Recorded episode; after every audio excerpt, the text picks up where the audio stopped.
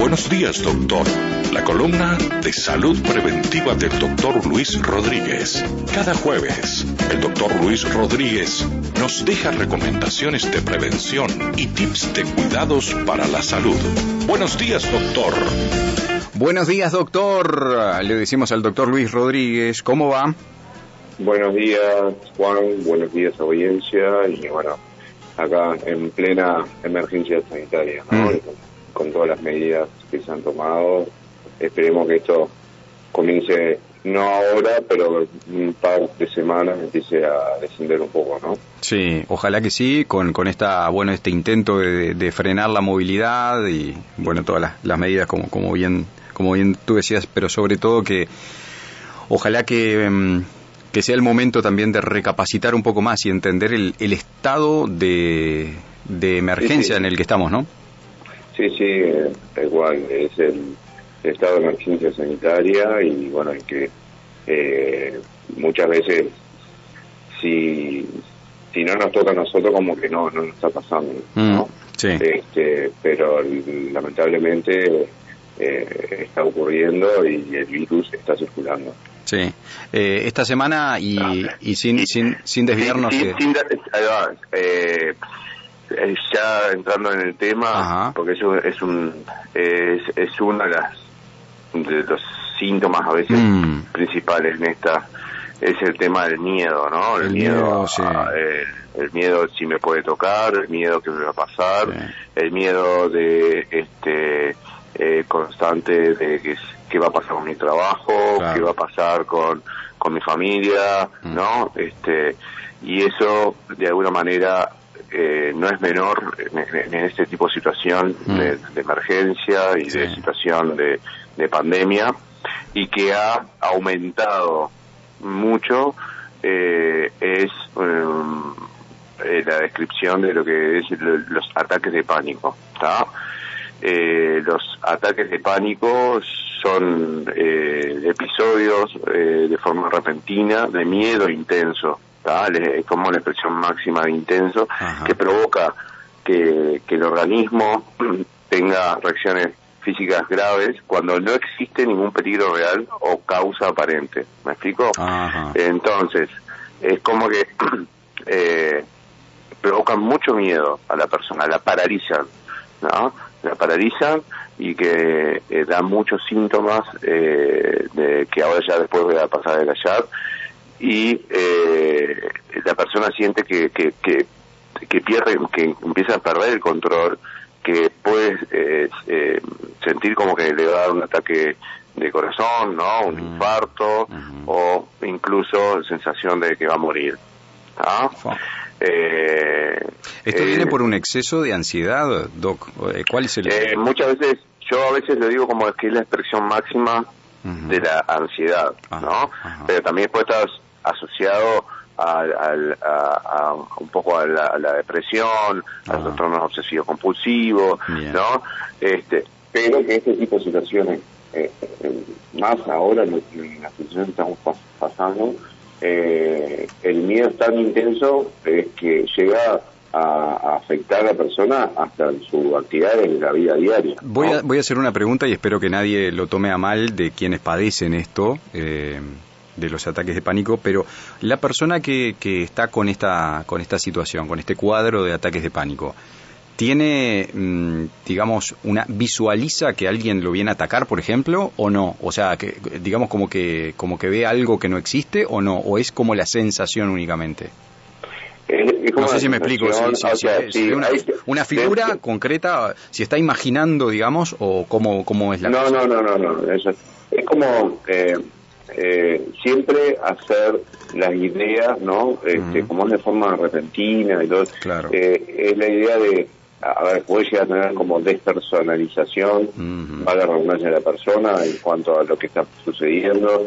Las ideas como tales, es como eh, muchas veces, eh, siempre gráficamente, eh, por ejemplo, un hámster, ¿no? Que empieza a dar vuelta en una ruedita, bueno, Ujú. imagínense eso, pero con la idea constante, de forma mantenida. Y que de alguna manera hace que eh, haya cambios eh, eh, de- dentro de, de- de- es una afectación eh, dentro de la esfera psiquiátrica o neuropsiquiatra, porque, psiquiátrica porque hay cambios, eh, eh, vamos a decir, a nivel molecular y a nivel de todo lo que es el, círculo, el circuito del miedo dentro del cerebro y que hace que la persona padezca esa situación, ¿no? los, los, los, ataques de pánico es pues, una cosa es la definición de ataque de pánico con una situación puntual, ¿está? y a veces puede ser de forma reiterada, que, de alguna manera eh, sea, sea, algo que se da frecuentemente y ahí ya entramos lo que son los trastornos de, pánico y que bueno eh, empieza de forma eh, súbita, brusca, sin advertencia, eh, aparece en cualquier momento. Por ejemplo, la persona está puede estar trabajando o puede estar durmiendo a veces o en una, en una reunión o un cumpleaños, un casamiento, etcétera, o por ejemplo está conduciendo un automóvil, ¿no? Y, y este, como bien decía, pueden ser ataques de pánico ocasionales o con frecuencia. Y eso, eh, y, como todo, en la medicina, eso, los ataques de pánico tienen un amplio espectro o muchas variantes. Eh, pero los síntomas como tal alcanzan un, un, acné o un punto máximo en cuestión de minutos. Mm. Eh, y después del ataque de pánico, la, persona se siente como cansada, oh, fatigada, porque es como, si, a ver, si estamos hablando que es la expresión máxima del, miedo, oh, ¿no? Qué estrés, ¿no? ¿Cuánta energía puesta ahí, no? todo un desgaste, un, desgaste y un gasto de energía que ocurre, Que, que bueno, que hace que eh, frente a determinada situación, este, eh, eh, ya de por sí, pero esto es con todos estos síntomas, pero sí que no hay una causa como tal, ¿no?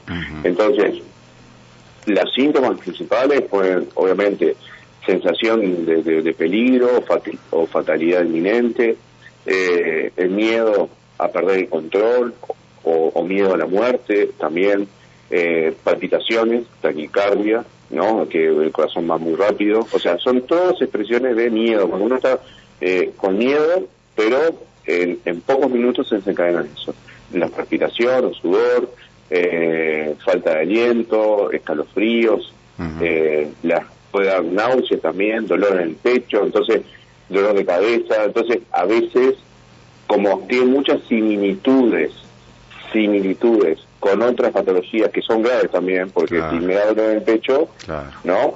Este, eh, muchas veces no decir más, me está dando un infarto, mm. voy a consultar. Obviamente que primero hay que llegar al diagnóstico y descartar todo lo que realmente es grave para después decir, bueno, esta persona padece de este, un ataque de pánico. ¿Me explico? Sí, sí, sí, Entonces, claro. Eh, también puede tener una sensación de entumecimiento u hormigueo, principalmente en las extremidades, y eh, sentimientos de irrealidad o de desconexión, ¿no? este, y obviamente que esto eh, muchos por ahí habrán visto en muchas películas o, le ha pasado a algún conocido o como que empiezan a, fatigarse y, a respirar este, de forma muy eh, acelerada, mm, ¿no? Lo que se mm. llama la hiperventilación. Hiperventilar, claro. Y que muchas veces en este tipo de situaciones este, lo que se recomienda es agarrar una, con, una bolsa, ¿no? A veces generalmente una bolsa de papel y que uno, la respiración que, que, lo saca, volver a, entrar. Entonces eso es la hiperventilación. Entonces de alguna manera eso ayuda a que la persona puede regular un eh, poco recuperarse claro, claro. Eh, obviamente que una pregunta sí. Eh, esto es indistinto de hombres y mujeres niños y adultos en dónde se dónde se suscitan más estos cuadros hay algún registro Sí, que se hagan registros principalmente frecuentemente, o sea, puede dar en, cualquier etapa de la vida, los niños puede dar, adolescentes también. Porque los niños tienen como eso del miedo, ¿no? El, miedo de que entre un ladrón de noche, por ejemplo. Pero eso se considera ataque de pánico, ¿no? No, no, no, no. Eso es como el miedo está asociado a los síntomas. o sea, ah, una cosa es, eh, ahí va, una cosa es tener miedo, o por ejemplo, miedo a que eh, a dormir con los niños, muy frecuente, a dormir con, con la habitación a Ah, en el Eso no es oscuro, un claro. ataque de pánico. Claro, Esto se desencadena en cuestión de, de minutos minutos. Y no importa la, la, la, la- situación. Y el O sea, no importa la desencadenante. esté- El desencadenante es indistinto, digamos, eh, de eso, eh, eh, la casuística me imagino es muy variada, porque Claro. eso cómo, cómo, cómo hace que, que alguien, que a mí me desencadene un ataque de pánico algo, es por algo. Obvia- no, tengo- obviamente que de- después cuando después cuando uno hace el diagnóstico, que la persona consulta o a veces pasa de que la, la misma persona le, le, le cuesta consultar este tipo de cosas por miedo a, ¿no? Este, eh, pero generalmente la mayoría de este tipo de personas en- se- de forma eh, busca ayuda médica, busca ayuda del, del sistema de salud lo más rápido posible. ¿no? Eh, si bien los, los ataques de pánico son sumamente incómodos para la persona, ¿tá? son sumamente incómodos, no son peligrosos. Mm. Eh, pero sin embargo a veces son difíciles de controlar por cuenta propia y Ah. puede eh, empeorar si, si no se si no Si no se si toma cartas en el asunto, claro, Exacto. claro. ¿Ah? Mira, Doc, acá nos llega un mensaje que dice, buenos días, eh, estamos escuchando y aquí lo vemos en mi, en mi compañera, dice que padece ataques de pánico, le empieza a temblar las manos, le, Sí. la sudoración, eh, Ujú. se le aprieta el pecho, siente sensación de que no puede respirar. Es tan feo verla así, es muy triste, dice, le da, eh, le da y siente que se va a morir. Una vez nos dijo que, que le dio, eh, que, le, que le vino el, por el- lo del coronavirus, eh, unos minutos muy tristes, no sabemos cómo ayudarla. Yo le digo que respire tranquila y la ayudo a respirar tranquila, nos dice esta oyente.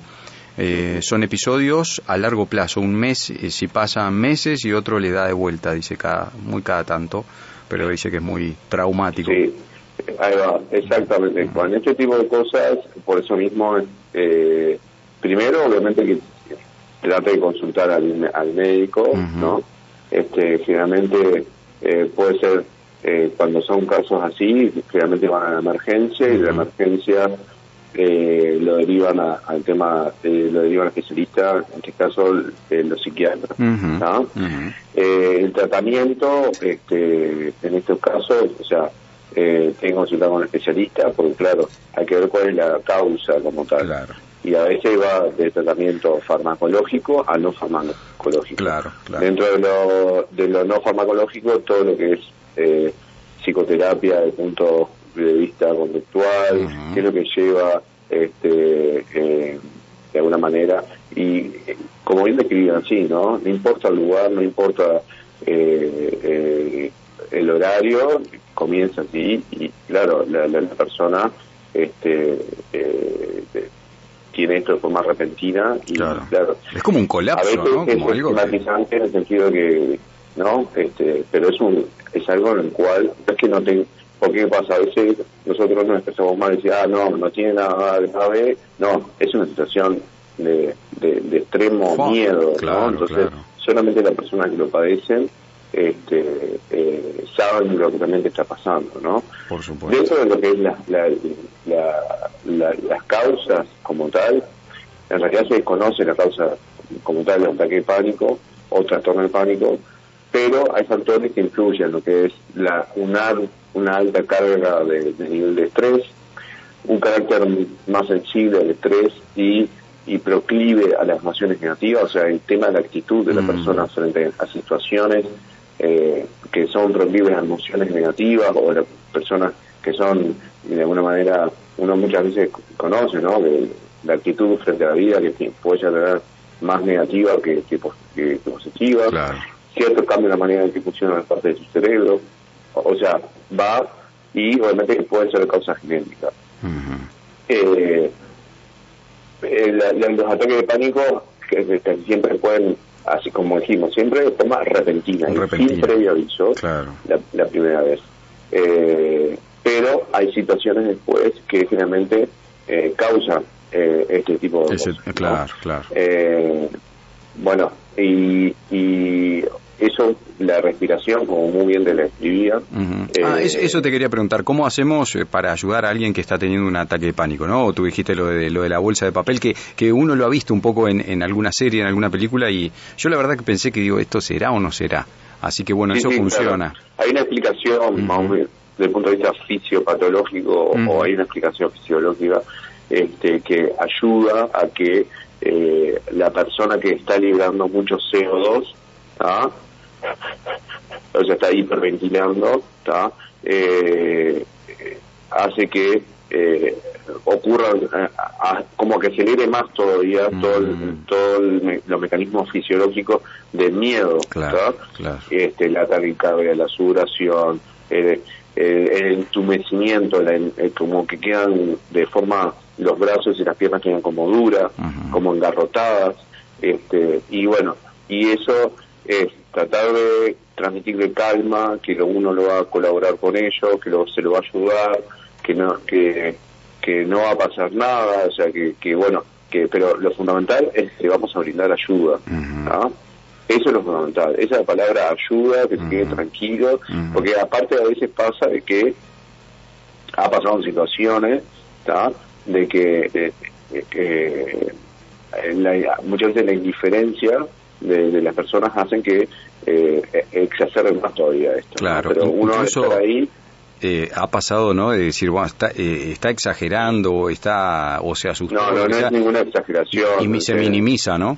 Exactamente, no es mm. ninguna exageración, realmente ocurre y la persona necesita ayuda, necesita atención y necesita este, un tratamiento como tal. ¿no?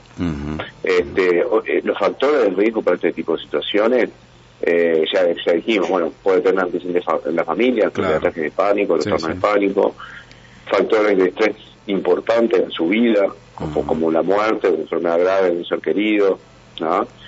eh, a veces un accidente grave, o sea, un siniestro de tránsito, por ejemplo, este, eh, cambios importantes en la vida, como por ejemplo, eh, eh, parece, pero por cualquier situación importante en la vida de cada persona, desde, desde el casamiento o divorcio o nacimiento de un niño, de familia, obviamente el, consumo de, de, tabaco o cafeína en exceso también ah, es un factor de riesgo.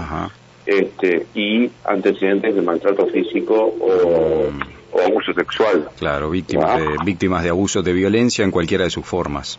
Exactamente. este, y que de alguna manera, eh, obviamente, como hemos dicho, si no se trata, si no se trata eh, los ataques de pánico, el trastorno de pánico, pueden afectar eh, casi todas las tareas de, su vida, ¿no? Claro, sí, sí, sí, sí, por supuesto. Y obviamente que, eh, que, que todos los ataques de pánico pueden provocar o estar relacionados a lo que son eh, como miedo a, a, salir de, de, la casa, este, la atención médica frecuente por preocupaciones de salud este, y a, otras enfermedades.